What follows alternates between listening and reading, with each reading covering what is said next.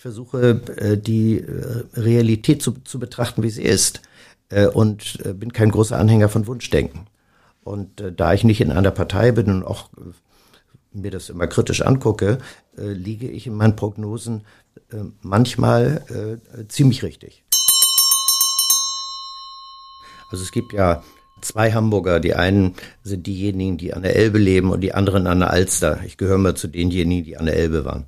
Und das Interessante ist ja an der Elbe auch, dass äh, es ein Zugang zum Rest der Welt ist. Also Ulrike Meinhof, als sie noch Journalistin war, hat immer gesagt, Zeitschriften sind Unternehmungen, die Anzeigenraum produzieren als Ware, die durch den redaktionellen Inhalt absetzbar wird. Ähm, ein bisschen zynisch, aber es stimmt denn natürlich. Medien haben sich noch nie aus sich selber finanziert. Haben sich immer, sind immer das Transportmittel für Werbung gewesen. Und das ist nicht mehr der Fall. Und darunter leiden die natürlich sehr. Und im Übrigen, das habe ich auch schon als Chefredakteur des Spiegel in jeder Diskussion, jedem Interview gesagt, wir wollen ja nicht im Wesentlichen das Geld der Leute haben, sondern wir wollen vor allen Dingen ihre Zeit haben. Mich hat öfter mal der eine oder andere angesprochen, aber ich kann Ihnen sagen, bin noch nie in ein, irgendeiner Partei Mitglied gewesen und ich werde auch nie in eine Partei äh, eintreten. Und ich habe immer Positionen, die meine eigenen Positionen sind, äh, die äh, nicht immer mit den Positionen äh, von irgendwelchen Parteien deckungsgleich sind.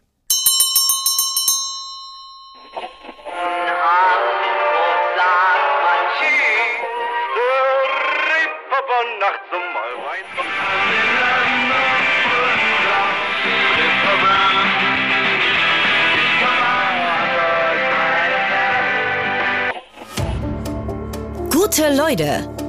Das Hamburg-Gespräch mit Lars Meier. Jetzt.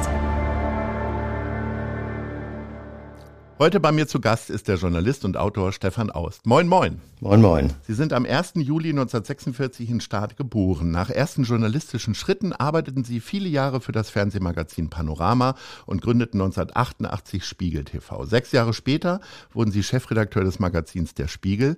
Großes internationales Aufsehen als Journalist erregten Sie 1985 mit dem Sachbuch Der Bader-Meinhof-Komplex. Für Ihre Arbeit haben Sie unter anderem den Grimme-Preis, die Goldene Feder und den Deutschen Fernsehpreis erhalten.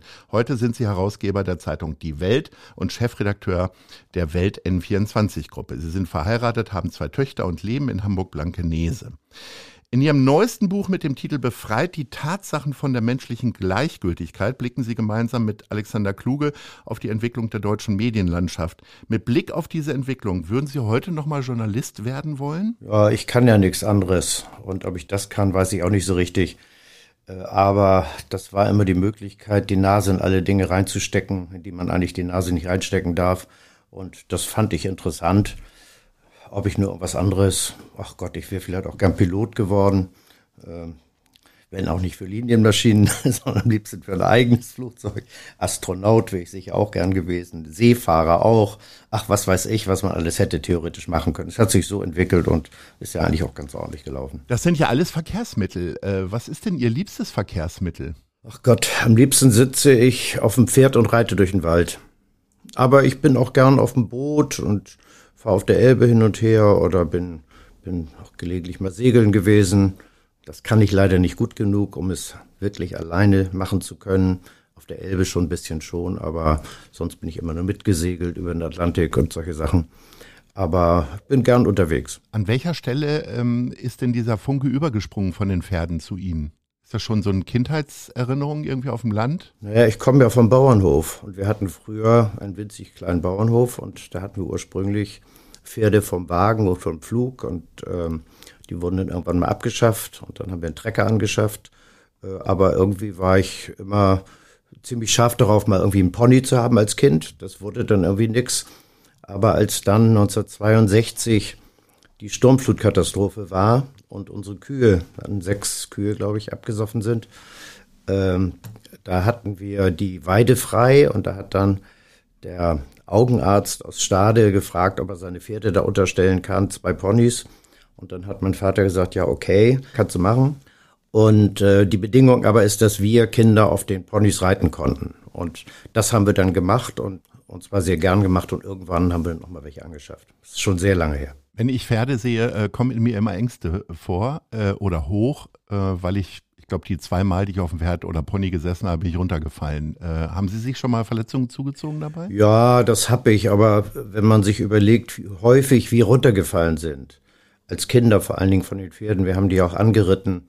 Wir hatten früher diesen kleinen Hof in, in Stader Sand, also an der Elbe, und ähm, da haben wir dann die Pferde angeritten und sind dann reihenweise runtergeflogen. Und da standen dann am Wochenende manchmal die Autos, eine ganze Kolonne, die zugeguckt haben, wie, wie wir vom Pferd gefallen sind. Also es wir war eher eine Stunt-Show, denn eine Reitshow. Nein, nicht eine Show. Also es war keine Show, sondern ja. wir haben die Pferde angeritten. Wir haben es aber so gemacht, wie man oder wie wir glaubten oder wie unser Vater uns gesagt hat, wie man das im Wilden Westen gemacht hat, in so einen Schut reingetan und dann gesattelt und draufgesetzt und dann aufgemacht und ausgelassen. Das ist im Grunde so, wie das auf dem Rodeo äh, vor sich geht. Äh, das ist völlig bekloppt, das so zu machen. Äh, es ist sehr viel einfacher, die vorher zu longieren und langsam daran zu gewöhnen und sich dann draufzusetzen und nicht runterzufallen. Äh, aber so haben wir das dann als Kinder gemacht und äh, haben gelernt, gut runterzufahren. Wir kommen zu den Hamburg-Lieblingen, äh, unsere Schnellfragerunde. Und ich würde gerne wissen, welches ist Ihr Lieblingsmuseum in Hamburg? Das St. Pauli-Museum. Welches ist Ihre Lieblingsspazierstrecke in Hamburg? Ich gehe eigentlich wenig spazieren, aber gelegentlich tue ich es schon. Manchmal muss ich äh, von unserem Haus in Blankenese die Treppe runtergehen und an der Elbe längs bis zum Mühlenberger Segelhafen, wo wir ein Boot liegen haben im Sommer. Das ist eigentlich die Strecke, die ich gelegentlich gehe. Welches ist Ihr Lieblingstheater in Hamburg? Ich bin gelegentlich mal im St. Pauli-Theater gewesen. Sagen wir mal das. Also früher war es natürlich das Thalia-Theater. Vor allen Dingen, als Jürgen Flimm dort Intendant war. Welches ist Ihr Lieblingsrestaurant? Cuneo auf der Reeperbahn. Also um die Ecke vom St. Pauli-Theater. Es ist quasi eine ja, feste Einheit, oder? Ich komme ja, wenn Sie so wollen, auch irgendwo daher, weil mein, mein Urgroßvater äh, war äh, Uhrmacher, Glockenpüster nannte man das. Äh, und der hat Uhren hergestellt, Chronometer und solche Dinge. Und äh, der hatte seine Werkstatt äh, im Silbersack. Mhm. Äh, nun, den kannte ich natürlich nicht mehr. Mein Großvater kannte ich noch, aber irgendwie haben wir schon eine Beziehung zu der ganzen Ecke. Welches ist Ihr Lieblingsaussichtspunkt? Bei mir aus dem Fenster. Wir haben gerade über das Reiten gesprochen. Ähm, was kann man denn vom Reiten lernen, um dann auch ein guter Chef zu sein? Weil es hat ja durchaus äh, auch Ähnlichkeiten, ne? Das Anleiten, das Führen und das Bändigen vielleicht auch. Naja gut, äh, Mitarbeiter sind ja keine Pferde. Um Nicht dennoch äh, muss man natürlich, wenn man mit Pferden umgeht, so umgehen, wie man auch mit Mitarbeitern umgeht. Ich will nicht sagen, dass man mit Mitarbeitern so umgehen soll wie mit Pferden, aber mindestens genauso gut. Äh, und das Wichtige ist äh, bei den Pferden, äh, dass man sie nicht überfordert, dass man sie fordert, aber nicht überfordert und dass man sie gut behandelt, dass man sie auf seiner Seite hat. Mit ständiger Bestrafung und sonstigen Dingen oder überhaupt Bestrafung kommen sie überhaupt nicht weiter, auch übrigens nicht bei Angestellten. Also ich glaube, das Wichtige ist, man muss sie davon überzeugen, dass das, was man von ihnen verlangt und was sie machen sollen, dass das äh, ihren Möglichkeiten, ihren Fähigkeiten entspricht, äh, dass sie das auch irgendwie zufrieden macht, dass sie was, was leisten können. Und äh, insofern gibt es eine gewisse Ähnlichkeit natürlich. Ähm, sie können das, äh, was weiß ich, wenn Sie mit dem Pferd über Hindernisse springen, äh, dann dürfen Sie die nicht zu hoch machen. Aber sie müssen sehen, dass sie die auch darüber kriegen und sie müssen das, die müssen das können. Aber ich finde den Vergleich also zwischen Pferden und Mitarbeitern das ein bisschen problematisch. Würde ich normalerweise nicht tun. Dann kommen wir zu einem anderen äh, Problemviertel, St. Pauli, äh, wo Sie ja Ihre Wurzeln haben, wie Sie gerade schon gesagt haben.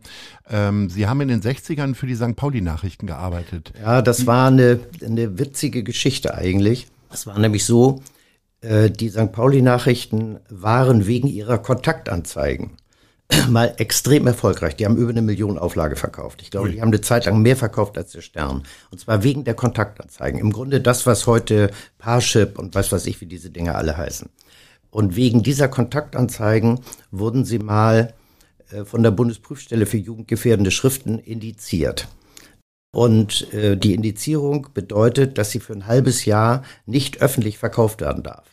Und da ist die Rechtsanwältin des Verlegers ich hatte mit denen sonst überhaupt nichts zu tun, aber die Rechtsanwältin des Verlegers, Gisela Wild, äh, übrigens die Ehefrau des langjährigen Auslandschefs und äh, später meines Stellvertreters beim Spiegel in der Chefredaktion, äh, auf eine sehr schlaue Idee gekommen. Nämlich sie hat in den Gesetzen nachgesehen und hat festgestellt, dass Tageszeitungen nicht indiziert werden dürfen.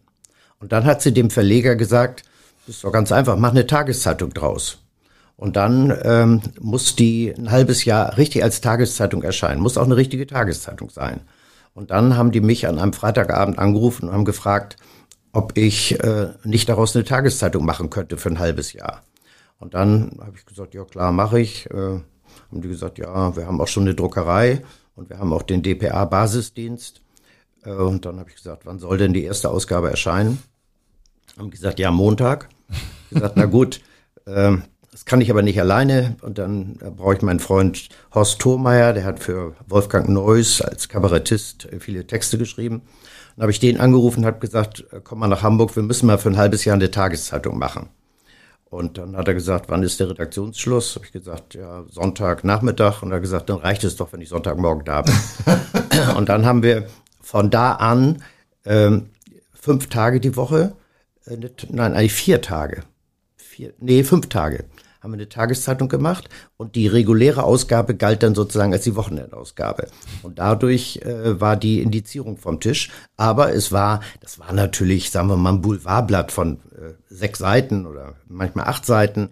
Äh, das war eine lustige Zeit, aber das war, das war die Geschichte. Wie haben Sie denn den Stadtteil damals so empfunden? Ach Gott, ich bin ja vorher auch schon viel da gewesen. Ähm, ich war nicht so ein äh, St. Pauli-Anhänger sonst. Ich bin auch, war kein Anhänger von Striptease-Lokalen und sonst was. Äh, ich bin, wie gesagt, wir sind, äh, ich bin häufig bei Cuneo gewesen, manchmal fast, fast jeden Abend die Woche. Da war, war immer was los. Also für mich ist St. Pauli eigentlich Cuneo.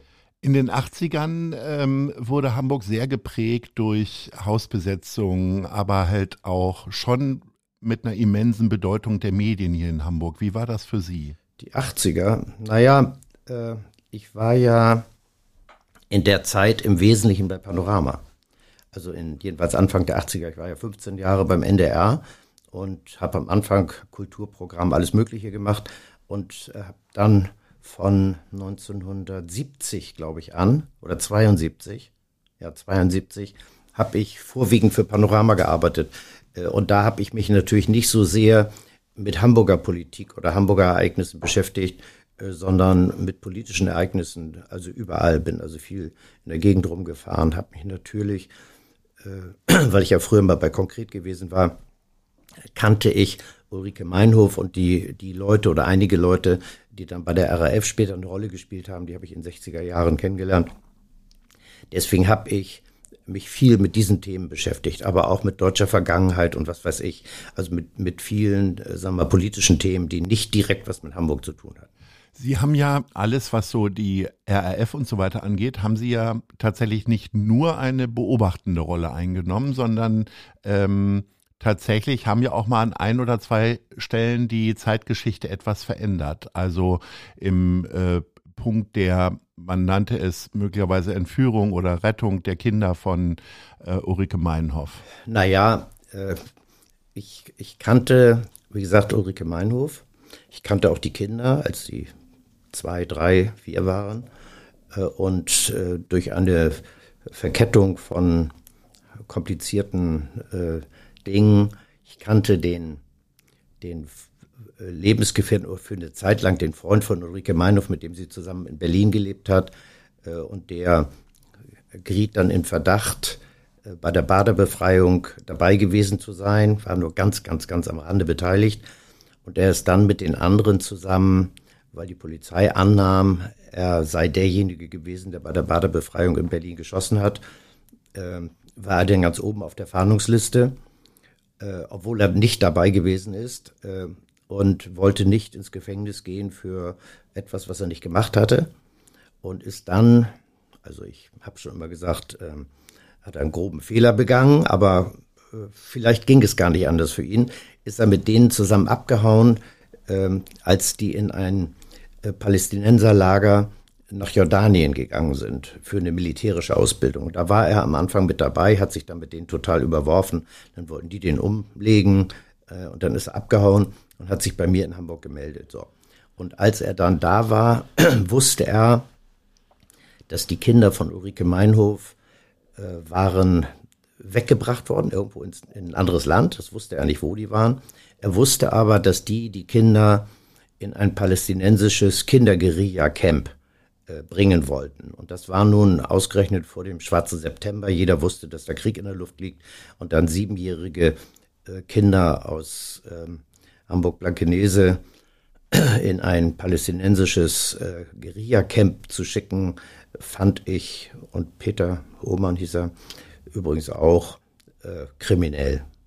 Dann hat er versucht herauszufinden, wo die Kinder waren, wusste, wer daran beteiligt war, die Kinder wegzubringen und hat dann von dieser Frau, die kam dann nach Hamburg, erfahren, wo die Kinder waren, in Sizilien. Und dann habe ich gesagt, na gut, dann fahren wir jetzt dahin und holen die ab. Und dann bin ich dahin gefahren, habe so getan, als sei ich von der Gruppe und habe die Kinder abgeholt und sie dann dem Vater übergeben. Ähm, ich glaube, das hätte jeder gemacht, der die Möglichkeit dazu gehabt hätte. War ein bisschen gefährlich, die haben dann versucht auch uns anschließend umzulegen, aber es ist ihnen ja nicht gelungen, sonst wäre ich nie hier. Ähm, haben Sie zu einem späteren Zeitpunkt nochmal so derart irgendwo eingegriffen, obwohl Sie eigentlich Journalist sind und man dann ja eigentlich eher nur beobachtet und beschreibt? Nein, eigentlich nicht. Aber das war in dem Falle, ich habe übrigens äh, die Geschichte auch damals äh, nie erzählt. Das heißt, äh, ich habe die dann erst viele Jahre später aufgeschrieben, als ich da mein Buch der Bader-Meinhof-Komplex gemacht habe. Und da war ich der Meinung, das gehört mit da rein. Und dann habe ich es da reingeschrieben. Aber äh, das war eine Aktion, äh, da würde ich mal sagen, die musste man machen. Das war nicht ungefährlich, aber äh, das ist, als wenn sie gut schwimmen können und, und es fällt jemand ins Wasser und springen sie auch hinterher. Kommen wir nochmal zu dem Hamburg in den 80ern. Sie sind sehr viel unterwegs gewesen. Warum ist Hamburg immer Ihre Heimat geblieben? Auch an der Stelle, wo Sie vielleicht noch schönere Orte gesehen haben. Und welche waren das vielleicht? Naja, vielleicht San Francisco. Aber das war es dann auch. Nein, äh, Sie, wenn man, wenn man aus der Gegend kommt, ich komme zwar, wie gesagt, aus Stade, äh, aber äh, mein Vater kommt aus Blankenese und mein Großvater äh, hat da 1900 ein Haus gekauft äh, und ich habe immer eine sehr enge Beziehung nach Hamburg und Blankenese gehabt. Meine Mutter kam aus Lohbrücke, also Bergedorf da. Äh, und deswegen habe ich immer eine sehr enge Beziehung zu Hamburg gehabt und bin dann auch nach der Schule, habe ich ja die ganze Zeit in Hamburg gelebt und irgendwo hat man dann mal seine Wurzeln, obwohl ich auch jetzt noch sehr viel auf dem Land bin und wir haben da einen Hof äh, in Niedersachsen. Äh, aber sind die meiste Zeit oder jedenfalls sehr viel hier und von Hamburg aus sozusagen von der Elbe aus äh, die Welt erkunden war immer interessant. Ähm, gibt es denn noch andere interessante Ecken außer Blankenese und St. Pauli, die für Sie eine Bedeutung haben hier in Hamburg?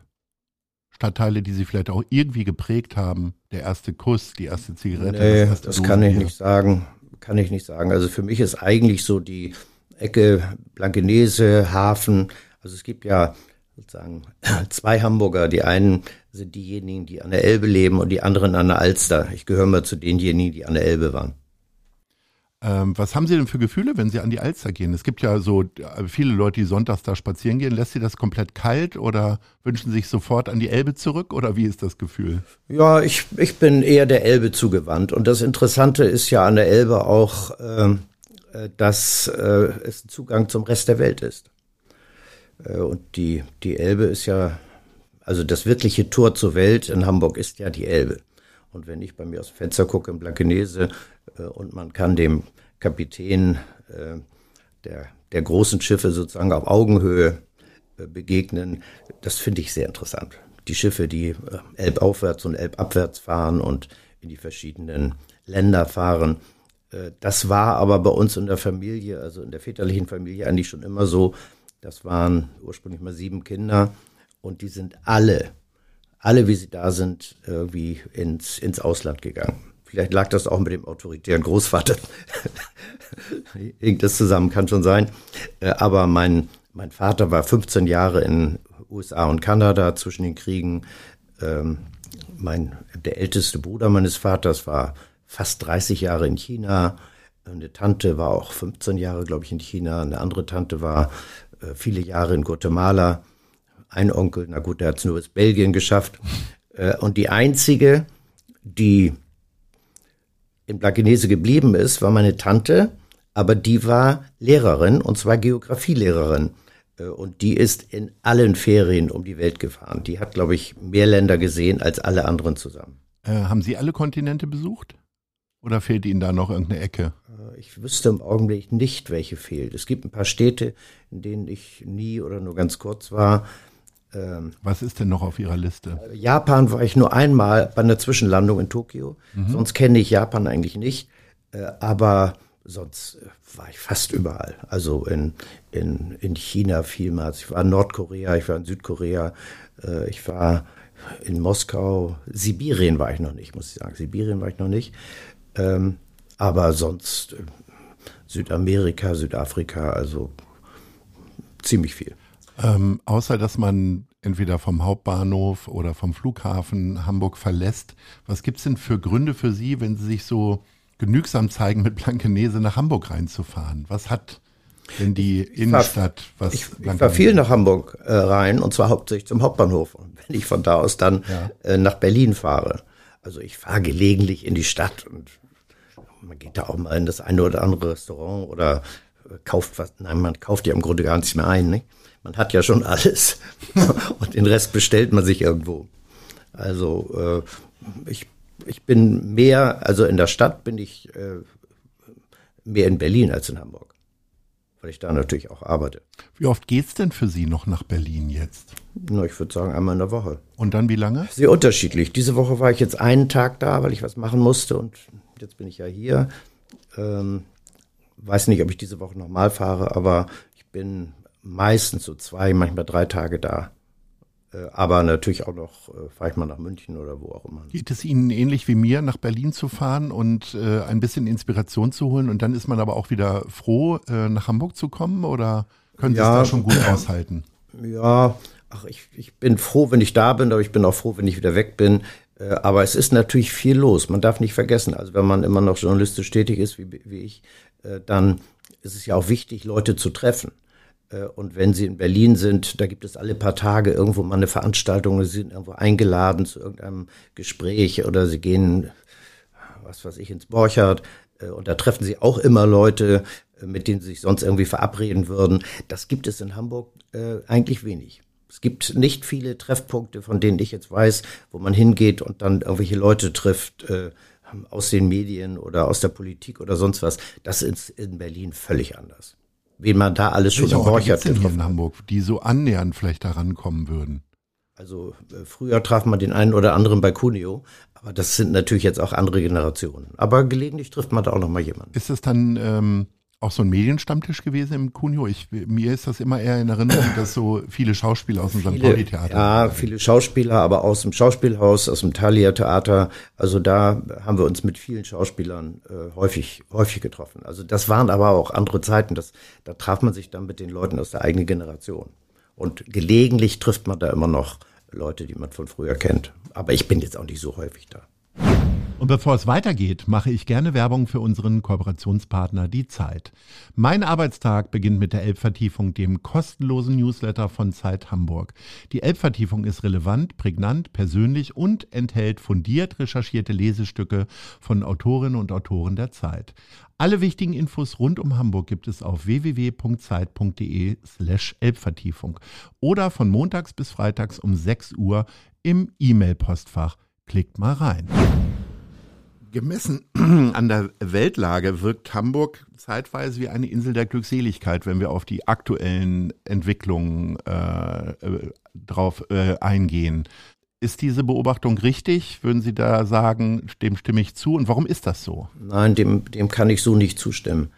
Ähm, ich fahre natürlich viel mit dem Auto äh, von Blankenese aus äh, aufs Land. Ähm, da fahre ich normalerweise die Elbchaussee. Die ist seit äh, mehreren Jahren fast vollständig gesperrt. Äh, die brauchen endlos, um die Straßen irgendwie äh, zu reparieren oder irgendwelche Rohre zu verlegen oder was da auch immer gemacht wird. Zur gleichen Zeit sind die Umgehungsstrecken, die man fahren könnte, da gibt es auch eine Baustelle nach der anderen, dann diese blödsinnige Überdeckelung der Autobahn vor dem Elbtunnel kostet Jahre da wundert man sich manchmal, dass die Autofahrer es überhaupt schaffen, durch dieses Labyrinth äh, der Baustellen da durchzukommen. Äh, ich finde, da hat die, hat die Stadt seit vielen Jahren grobe Fehler gemacht. Wir haben übrigens mal eine Geschichte gemacht, äh, eine große Titelgeschichte für die, für die Welt am Sonntag über das Land insgesamt unter der Überschrift Nix funktioniert. Und da haben wir einen großen Teil über Hamburg gehabt, zum Beispiel über die Verkehrssituation und ähm, haben das ziemlich genau analysiert. Hamburg hatte zu dem Zeitpunkt längere und größere Verkehrsstockungen als zum Beispiel Berlin. Das kann man sich gar nicht vorstellen.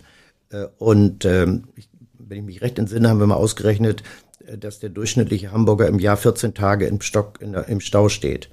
Ähm, die, die Verzögerung äh, der, der Fertigstellung der Autobahn nach dem Elbtunnel äh, im Zusammenhang mit dieser albernen Überdeckelung finde ich einen ganz groben Fehler.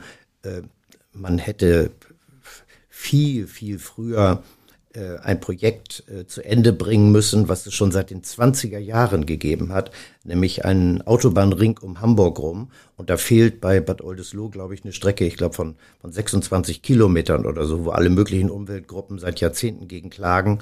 Äh, und das führt eben dazu, dass zum Beispiel wenn, wenn sie mit dem LKW aus Polen kommen oder aus Frankfurt oder, oder wo auch immer, ja gut, aber gibt's ja welche. Ja. Und die wollen, sagen wir mal, nach Skandinavien fahren, soll es ja auch geben. Mhm. Äh, da müssen die zweimal über die Elbe. Einmal über die Elbe rüber und einmal unter der Elbe durch. Mhm. Äh, und das führt unter anderem dazu, dass natürlich das Verkehrsaufkommen äh, durch den Elbtunnel viel größer ist, als es sonst wäre, wenn man im Norden äh, oder Nordosten um Hamburg rumfahren könnte. Also ich glaube, die Verkehrsplanung in Hamburg ist eine absolute Katastrophe. Äh, das ist aber natürlich nicht nur, aber auch in Hamburg so. Wissen Sie, wenn ich, man will immer was weiß ich, dass die Leute mit der Bahn fahren.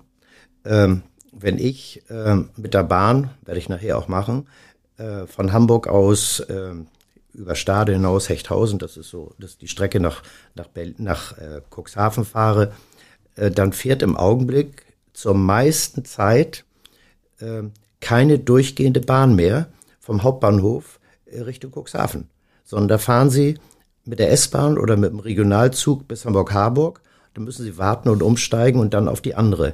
Und so ist es umgekehrt auch. Also im Augenblick habe ich gesehen, dass abends wieder der eine oder andere Zug durchfährt. So, dann die Albernheit schlechthin. Zu einem Zeitpunkt, wo alle darüber geredet haben, dass man nicht mehr Dieselautos fahren sollte, sind sogar Straßen gesperrt worden, wegen, wegen äh, die, die, die mit dem Dieselmotor betrieben werden. Da ist die Eisenbahnstrecke, die jede Stunde von Hamburg und dann über Harburg, wie gesagt, mit Umsteigen nach Cuxhaven fährt, ähm, hat eine Diesellok. Und die Strecke ist zur Hälfte elektrifiziert. Das heißt, bis Stade fährt eine, eine S-Bahn. So. Aber der Zug, der bis Cuxhaven fährt, der wird von der Diesellok gezogen. Und zwar jede Stunde einmal in die eine Richtung, einmal in die andere Richtung und zwischendurch jede Menge äh, Gütertransportzüge mit, mit Autos drauf und dergleichen. Und wissen Sie, woran das liegt? Die Strecke ist von der Oste, die Oster Nebenfluss der Elbe, und da gibt's eine Brücke. Und die Eisenbahnstrecke nach Cuxhaven zwischen Hamburg und Cuxhaven war früher zweispurig. Äh, bis äh, zu den letzten Kriegstagen. Und da sind ein paar besonders schlaue Offiziere auf den Gedanken gekommen, die Brücke über die Oste zu sprengen, damit die Engländer, die vor der Tür standen, nicht mit der Bahn von Cuxhaven nach Hamburg kommen können. So, wie wir wissen, sind die Engländer trotzdem gekommen. So, also mussten sie die Brücke reparieren. Dann haben die Engländer eine Brücke, ich glaube, aus Recklinghausen gebracht und haben die da installiert. Aber geizig wie der Engländer ist, war die nur einspurig. Und diese Brücke gibt's da immer noch. Und deswegen ist die Strecke einspurig und deswegen ist sie nicht elektrifiziert und deswegen fährt sie mit einer Diesellok. Das ist deutsche Verkehrspolitik. Das ist völlig irre. Bevor Sie sich über weitere Themen aufregen. Ich reg mich überhaupt wir, nicht auf. Haben wir, nicht denken. haben wir ganz wunderbare Fragen von den anderen Leuten. Die spielen wir mal ein. Lieber Stefan Aus, was ist dir heute persönlich wichtiger? Schnelle, tolle Pferde oder gute Journalisten? Herzliche Grüße von Sandra Mahn. Ähm, die Pferde müssen nicht unbedingt schnell sein. Sie müssen gut zu reiten sein und müssen hoch springen können und zuverlässig sein. Äh, aber das eine äh, ist genauso wichtig wie das andere. Je nachdem. Der nächste in der Reihe. Hallo Herr Aust, hier ist Henrik Falk, der Vorstandsvorsitzende der Hamburger Hochbahn. Mich würde interessieren, was äh, Umwelt- und Ressourcenschutz für Sie ganz konkret persönlich im Alltag bedeutet.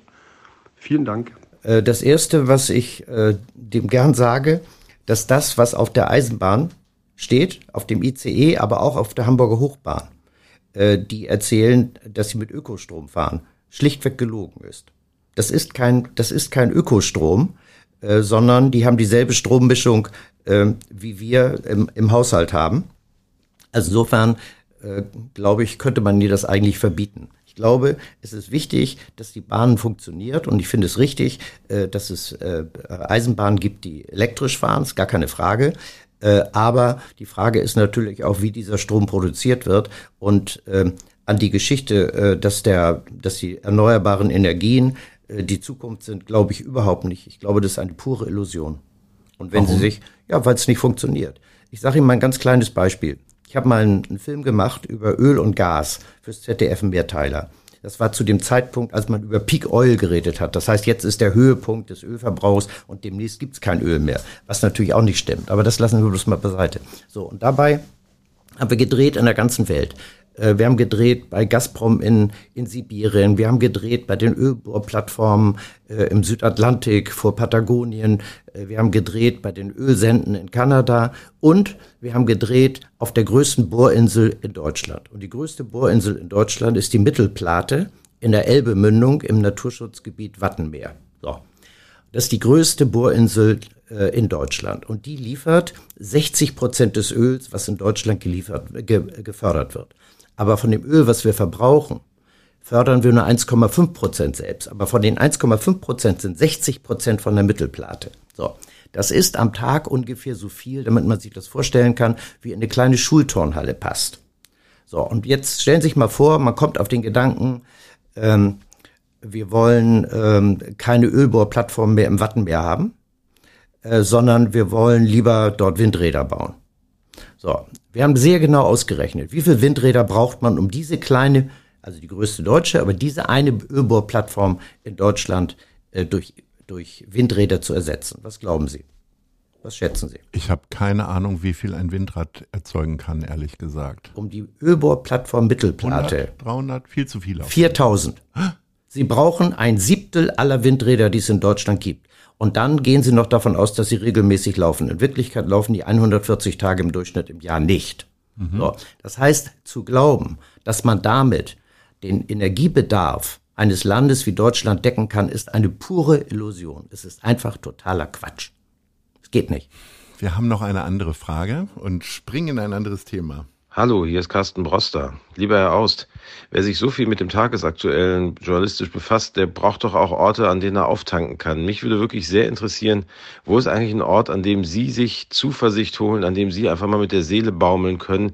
Gibt es einen Kulturort in Hamburg, an dem Ihnen das möglich ist? Kulturort würde ich nicht gerade sagen. Also wenn ich, wenn ich also baumeln lasse ich die Seele eigentlich normalerweise nicht, sondern mache mir Gedanken über das, was ich zu tun habe oder zu lassen habe. Ähm, ich fahre gern mit dem Boot auf der Elbe, das mache ich gern. Äh, aber ich bin natürlich äh, am Wochenende und wenn ich sonst wie Zeit habe, sehr viel auf dem Land und vor allen Dingen kümmere ich mich um die Pferde oder reite durch den Wald. Also ich reite immer noch, wenn ich da bin, so zwei, manchmal drei Pferde äh, nacheinander, aber wenig in der Halle und wenig auf dem Platz, sondern eigentlich immer reite ich durch den Wald. Ähm, in welche Richtung fahren Sie denn dann eigentlich auf der Elbe? Eher Richtung Wedel oder auch mal äh, in Richtung Stadt, um zwischen den großen Pötten da? Beides. Äh, ich finde, ich finde sehr interessant. Ich habe so ein Motorboot, mit dem man ja am Hafen nicht so schnell fahren darf, muss man auch aufpassen, tue ich auch nicht. Äh, aber ab Wedel, kurz vor Wedel, ähm, ist es ja offenes Meer, wenn Sie so wollen, oder können Sie auch ziemlich schnell fahren. Äh, muss man trotzdem aufpassen, weil ja wenn sie zu schnell auf eine Welle zufahren ist, als wenn sie auf einen Baumstamm zufahren. Ne? Oh. Also muss man schon aufpassen. Nein, ich fahre fahr im Sommer, fahre gelegentlich mal mit, mit Freunden oder Familie, äh, fahren wir mal durch den Hafen. Finde ich schon toll, dass man überall da so rumschippern kann. Äh, aber sonst auch die Elbe runter. Wir sind sogar mal mit dem Boot, mit dem Segelboot, äh, mit dem Motorboot äh, nach Sylt gefahren. Haben wir dreieinhalb Stunden von Stade gebraucht. Ähm, das war aber nur bei wirklich sehr sicherem, klaren, windstillen Wetter möglich. Die Rückfahrt war schon ein bisschen problematisch. Wie lange braucht man da? Also wie gesagt, wir sind die Hin Hinfahrt waren dreieinhalb Stunden. Ja, das. Äh, aber man man kann dann auf dem offenen mit Meer. Mit dem Autozug glaube ich auch kombiniert mit dem. Ja, Auto. ja. Äh, das, das ist so. Der Rückweg war sehr schwierig, muss ich wirklich sagen. Also wir sind einmal, haben wir sogar abgebrochen, äh, weil wenn die Wellen zu hoch sind, können sie auch nicht schnell fahren mit dem Motorboot. Müssen ja nur so im Verdrängungsmodus fahren. Äh, und dann gehen die Wellen schon ist ein kleines Boot, gerade mal knapp sieben Meter lang, also und ganz offen. Also das war schon eine ziemlich heikle Angelegenheit. Hin, Hinweg war wirklich gut. Wir haben ja gerade eben den äh, Kultur- und Mediensenator Dr. Carsten Broster gehört. Ähm, wie beobachten Sie denn und schätzen Sie ein die Entwicklung des Medienstandortes Hamburg? Äh, die, der ist ja schon, äh, hat sich ja schon einem größeren Bedeutungsverlust unterworfen. Naja, das hat sich ja in zweierlei Hinsicht entwickelt. Das eine ist, dass ja die Medien, also die Zeitschriften vor allen Dingen, haben natürlich an Bedeutung gewaltig verloren, äh, weil die Leute bedrucktes Papier nicht mehr so richtig kaufen. Vor allen Dingen aber, weil die Werbung äh, ja aus den Zeitschriften rausgegangen ist. Die ist ins Internet gegangen, die ist dann bei Google und bei Amazon oder weiß der Teufel, wo die überall ist. Und es war ja immer so, also Ulrike Meinhof, als sie noch Journalistin war, hat immer gesagt, Zeitschriften sind Unternehmungen, die Anzeigenraum produzieren als Ware, die durch den redaktionellen Inhalt absetzbar wird. Ähm, ein bisschen zynisch, aber es stimmt denn natürlich. Medien haben sich noch nie aus sich selber finanziert. Die haben sich immer, sind immer das Transportmittel für Werbung gewesen. Und das ist nicht mehr der Fall. Und darunter leiden die natürlich sehr. Und im Übrigen, das habe ich auch schon als Chefredakteur des Spiegel in jeder Diskussion, jedem Interview gesagt, wir wollen ja nicht im Wesentlichen das Geld der Leute haben, sondern wir wollen vor allen Dingen ihre Zeit haben. Und wenn als das private Fernsehen eingeführt worden ist, äh, da haben die Leute, glaube ich, die Zeit, vom, die sie vom Fernseher verbracht haben, ungefähr verdoppelt äh, oder sogar noch mehr. Und äh, das hat natürlich dazu geführt, dass sie einfach nicht mehr genügend Zeit haben, Zeitungen und Zeitschriften zu lesen. Da ist das schon mal ein Stück runtergegangen.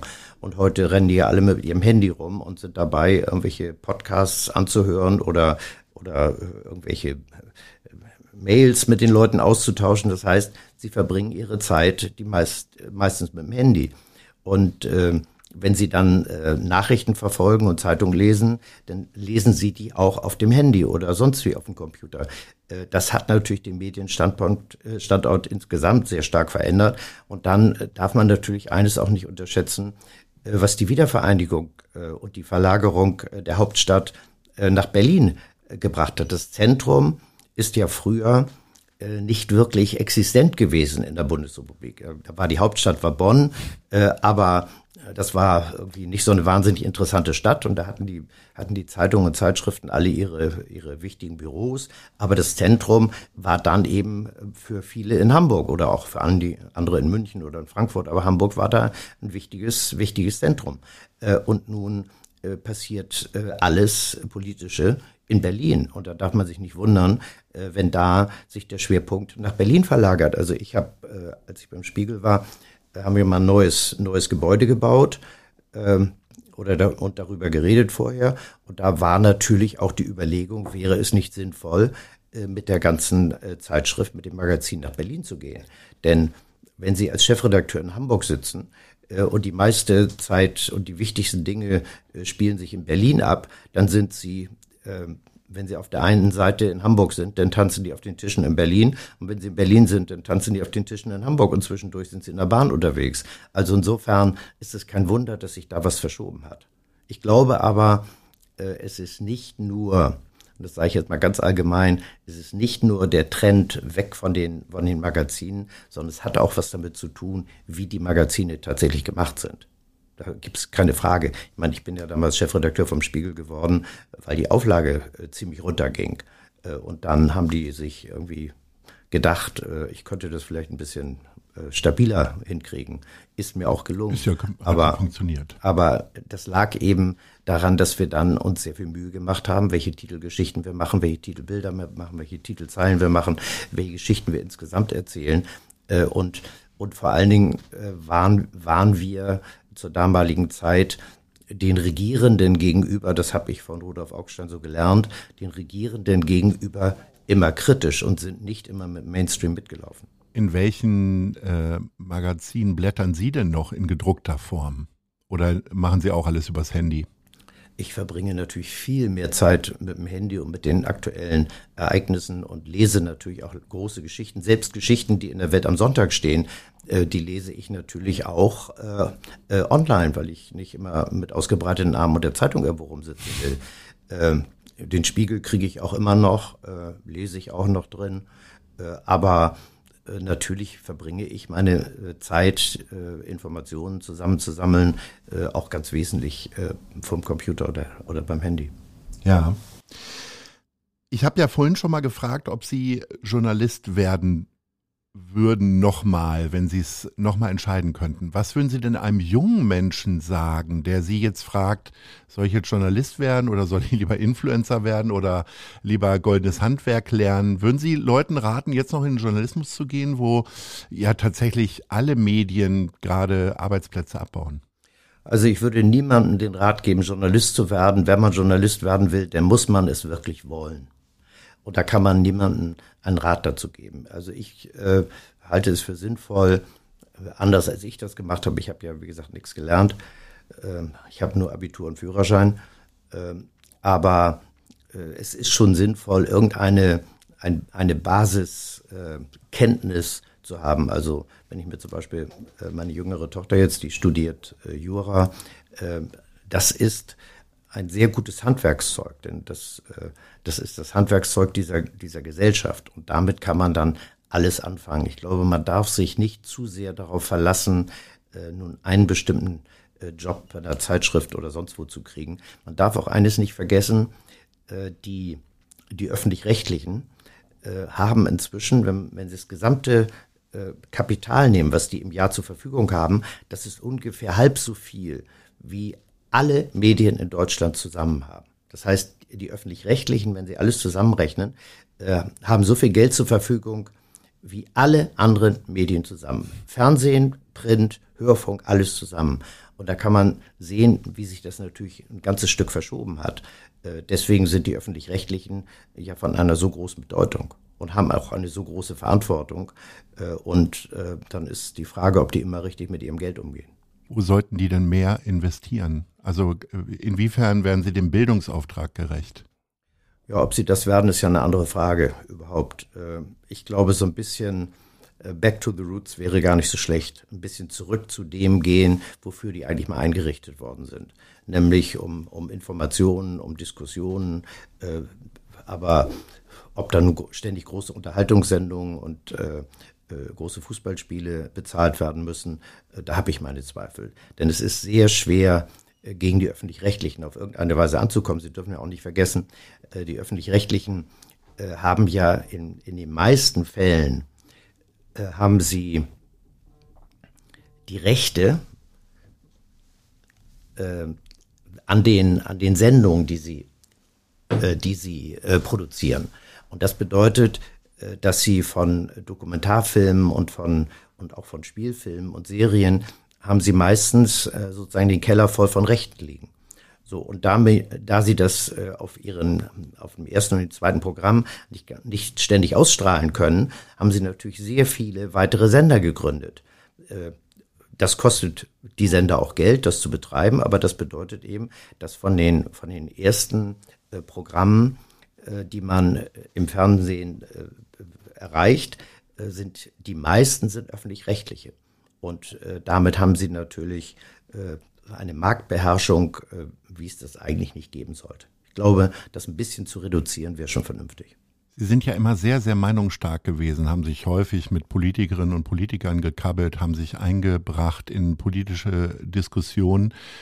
Gab es irgendwann mal die Idee, vielleicht auch selber aktiv in die Politik einzugreifen? Nicht von mir. Also es, ich kriege gelegentlich mal irgendwie eine Mail von irgendjemandem, der sagt, komm, geh in die Politik und so. Mache ich überhaupt nicht. Gab es Parteien, das ist die nicht mein Ding. sind? Welche ah, Farben waren das? Nö, das äh, mich hat öfter mal der eine oder andere angesprochen, aber ich kann Ihnen sagen, ich bin noch nie in ein, irgendeiner Partei Mitglied gewesen und ich werde auch nie in eine Partei äh, eintreten. Und ich habe immer Positionen, die meine eigenen Positionen sind, äh, die äh, nicht immer mit den Positionen äh, von irgendwelchen Parteien deckungsgleich sind. Ich bin, es gab, also ich sage mal ein kleines Beispiel, ähm, äh, zwei der, zwei der größten Fehlentscheidungen äh, der Bundeskanzlerin Merkel sind zusammen mit der FDP gemacht worden.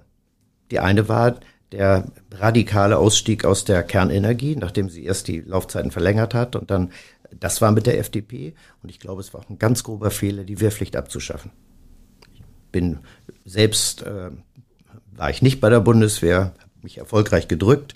Aber wenn ich das unterm Strich betrachte, ist das ein grober Fehler gewesen, die abzuschaffen. Ja, ich finde es vor ja, allen Dingen unter dem Aspekt, dass die ganzen Zivildienstleistenden wegfallen und wir äh, nicht nur einen Pflegenotstand haben, ja, finde ich das totalen Quatsch, aber auch in der Entwicklung eines jungen Menschen ja. sind äh, solche Tätigkeiten jetzt nicht der Dienst an der Waffe, sondern tatsächlich Leuten zu helfen, denen die Hilfe nötig, nötig haben, äh, eigentlich keine schlechte Einrichtung. Ja, aber das, der entscheidende Punkt ist ja tatsächlich die Wehrpflicht an sich. Und da war ja die, die Grundidee war ja mal der Bürger in Uniform. Äh, und ähm, das hat dazu geführt, äh, dass die, dass die Bundeswehr ein Stück mehr in der Bevölkerung verankert war. Die meisten Wehrpflichtigen oder nein, die meisten äh, Zeitsoldaten sind rekrutiert worden aus der Zahl der Wehrpflichtigen. Und da wussten die Vorgesetzten, wen sie nehmen und wen sie nicht nehmen. Das ist das eine. Und das andere ist, ähm, dass sie dadurch eine, eine sehr gute Auswahl von Leuten hatten, die dann auch was zusätzlich gelernt haben. Was weiß ich, ich habe einen guten Freund, der ist Architekt, der war Hauptmann bei der Bundeswehr und war Pilot äh, und, äh, und ist äh, Kampfflieger äh, geflogen. Und es gab viele Leute, die, die einen Lkw-Führerschein gemacht haben bei der Bundeswehr. Äh, heute haben wir großen Mangel an Leuten, die einen Lkw-Führerschein haben. Äh, und natürlich, was den Ersatzdienst anbetrifft, ohnehin. Wir hatten früher äh, ungefähr 95.000 im Jahr, 95.000 Ersatzdienstleister, die im Pflegedienst waren. Und viele haben dann auch gemerkt, das ist gar nicht so schlecht und haben dann den Job übernommen. Also ich glaube, es war ein ganz grober Fehler. Und wie gesagt, das sind beides Entscheidungen, also die sind mit der FDP. Nicht so nah. Äh, ähm. doch, äh, in manchen Punkten schon. Also ich bin ein großer Anhänger der Freiheit und von liberalem Denken, äh, aber will nur sagen, die machen manchmal die absurdesten Dinge. Wenn man ihre Medienkarriere sieht, und damit meine ich gar nicht so auch das Umfeld äh, von Bader-Meinhof und so weiter, sondern äh, allein nur der Sprung vom Spiegel zur Welt äh, ging es ja von, vom linken Spektrum eher rüber ins konservative Spektrum. Nee. Ist das so eine Altersfrage? Nein, das hat damit überhaupt nichts zu tun. Im Gegenteil. Äh, ich glaube, dass äh, das, was wir bei der Welt und bei der Welt am Sonntag machen, und das können Sie online sehen, äh, ist sehr viel mehr äh, beim früheren Spiegel unter Augstein und auch zu meiner Zeit ähm, als äh, der Spiegel heute. Und ähm, kontroverse Positionen zu vertreten, halte ich für wirklich äh, wichtig und richtig. Und ähm, insofern, nur gut, das ist ja auch eine persönliche Geschichte, die was damit zu tun, die haben sich ja von mir getrennt, ich ja nicht von denen, nicht? sondern als die Mitarbeiter KG de facto die Macht übernommen haben, da wollten sie das Management selber einsetzen, finde ich auch irgendwie theoretisch legitim. Das ist ja äh, wie bei einer wie beim, wenn es Wahlen gibt im Bundestag, wenn die Mehrheitsverhältnisse sich ändern, dann suchen die sich auch eine neue Regierung. Nicht? Und insofern wollten die nicht mehr die von Rudolf Augstein eingesetzten Manager da an der Spitze haben, weder den Geschäftsführer noch den Chefredakteur. So. Äh, das ist dann ja deren Angelegenheit. Äh, wenn die die Mehrheit haben, dann können sie machen, was sie wollen. Äh, aber die haben natürlich einen sehr großen Einfluss darauf genommen. Und, und ich kann nur sagen, mit den, mit den kontroversen Positionen, die bei, bei uns da bei der Welt in, in äh,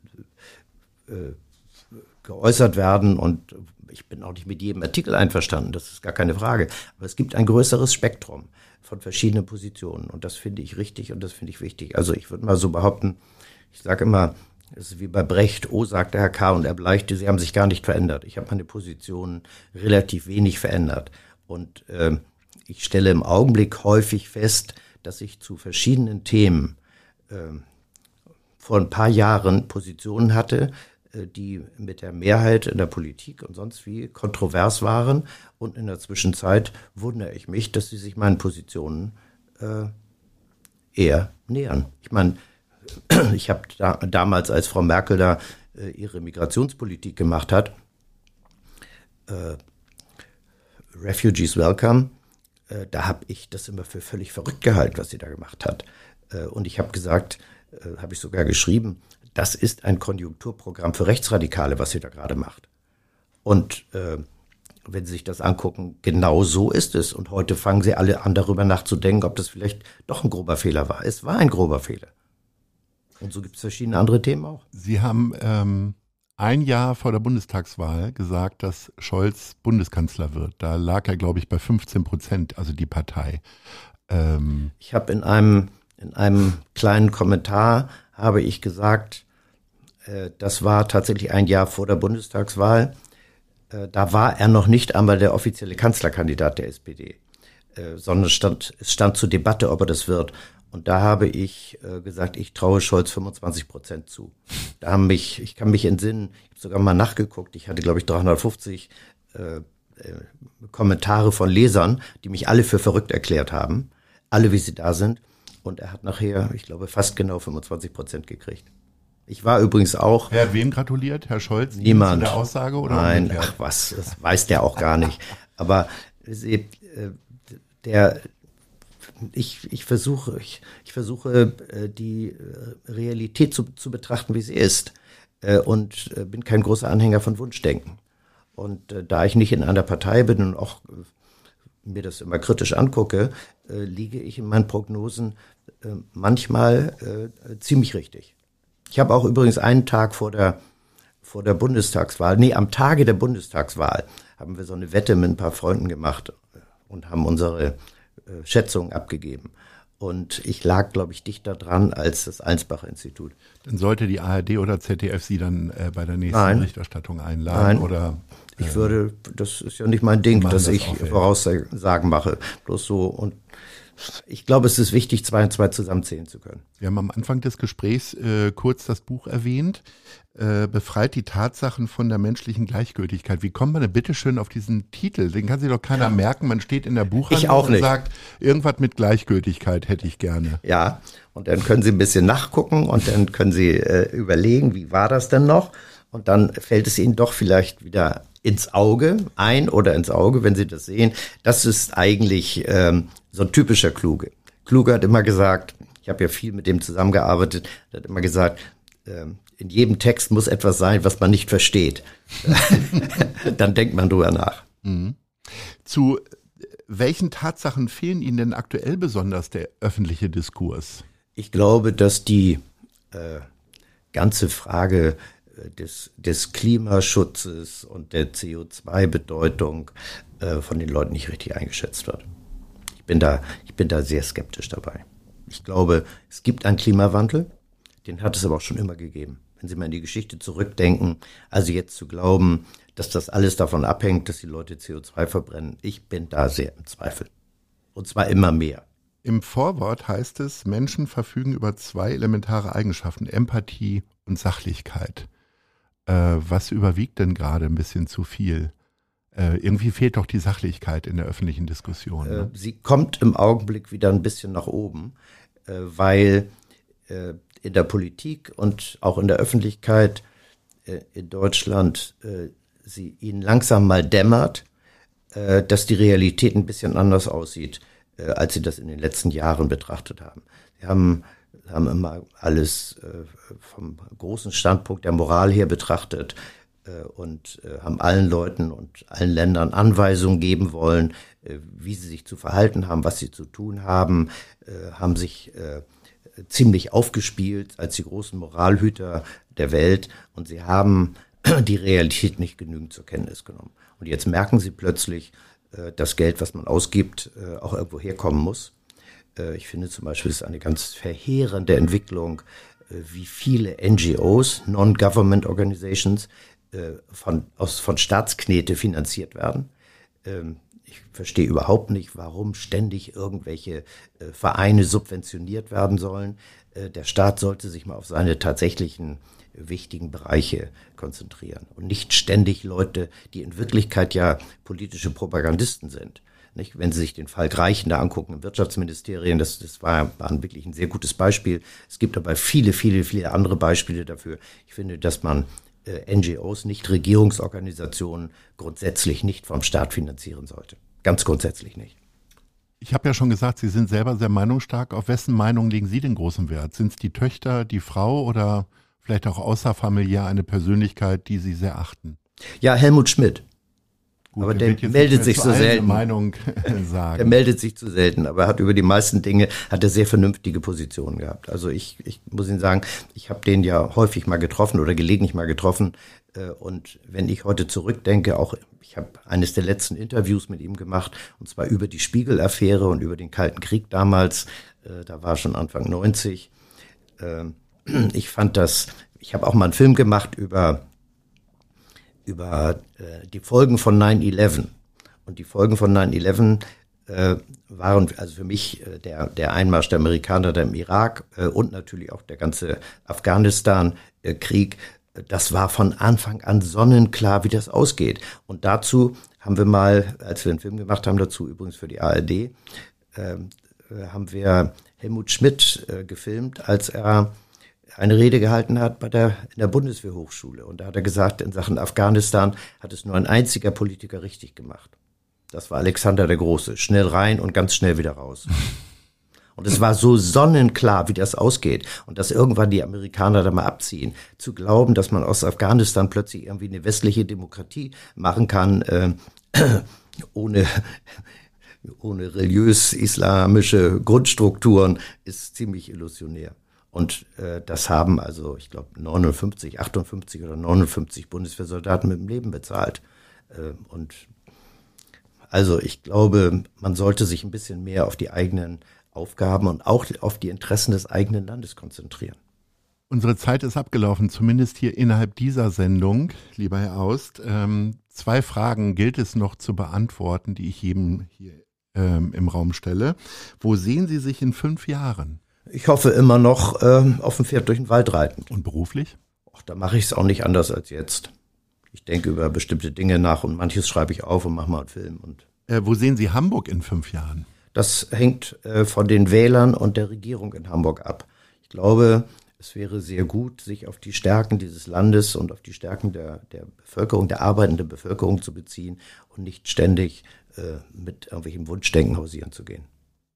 Lieber Herr Aust, vielen Dank für Ihre Zeit. Das war ein sehr schönes, wertvolles Gespräch. Ich bedanke mich recht herzlich und sage Ahoi. Doch nicht für, sagen wir in Hamburg.